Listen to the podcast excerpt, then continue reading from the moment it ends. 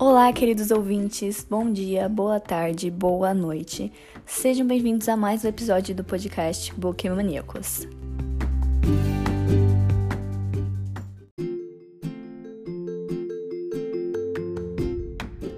E no episódio de hoje conheceremos uma das obras clássicas da literatura brasileira, Seminário dos Ratos, escrito pela ilustríssima Lígia Fagundes Telles. O livro Seminário dos Ratos foi publicado em 1977 e se constitui como um livro de contos que percorrem os caminhos da narrativa fantástica e lidam com questões típicas dos seres humanos. São 14 contos que trazem temas como amor, solidão, conflitos existenciais, loucura e medos de cada personagem. Muitas vezes a autora transcende as fronteiras do real, chegando ao mundo fantástico em suas histórias. Um dos principais e talvez mais enigmáticos contos desse livro é o que dá nome ao mesmo. Seminário dos Satos. Seminário dos Satos é um conto que critica a burocracia, a ditadura e uma elite que acredita não ser integrante da mesma classe social.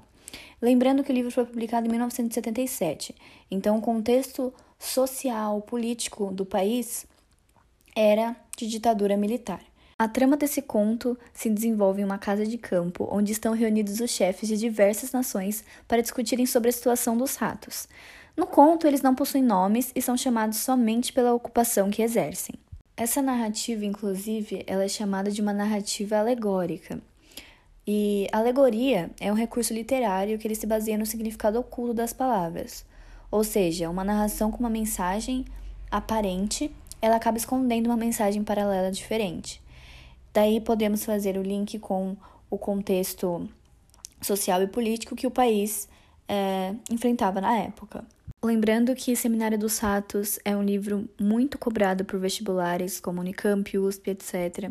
Aparece frequentemente em questões, então é importante é, para quem é vestibulando saber, ter uma noção. É, o ideal é ler o livro, mas pelo menos ter uma noção sobre o que se trata, na época que foi escrito, qual era o contexto, porque sempre estão caindo questões relacionadas a essa obra de Lígia Fagundes.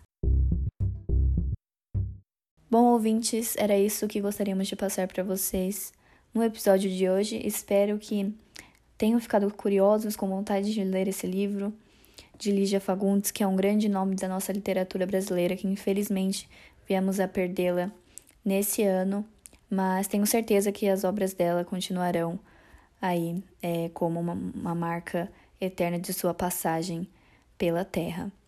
Muito obrigada e até o próximo episódio. Tchau, tchau.